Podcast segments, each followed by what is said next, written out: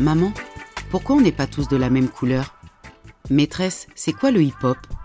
Papa, c'est qui Malcolm X? C'est quoi le colorisme? Pourquoi en Afrique ils sont pauvres?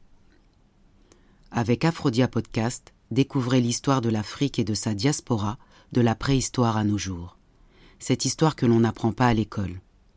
Bienvenue à vous, je suis Jalissa Sekmet, je suis maman, enseignante, autrice et fondatrice de la maison d'édition jeunesse Aphrodia Édition. Une maison d'édition spécialisée dans l'histoire de l'Afrique, des Amériques et des Antilles. Pourquoi? Parce que lorsque ma fille aînée a commencé à me poser des questions sur notre histoire, je n'ai pas trouvé de support pédagogique adapté aux enfants et aux adolescents. C'est pourquoi j'ai créé Aphrodia pour aider les parents, les enseignants et vulgariser cette histoire au plus grand nombre en leur proposant des outils et des livres pédagogiques, historiques et ludiques. Et oui, car tant que les lions n'auront pas leur propre historien, les histoires de chasse continueront à chanter la gloire du chasseur.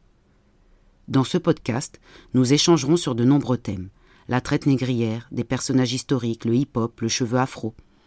En fait, tous les sujets concernant la communauté noire. Alors, abonnez-vous à Aphrodia Podcast afin d'écouter nos émissions. Nous nous retrouverons le dernier dimanche de chaque mois. Et ensemble, nous changerons la narrative.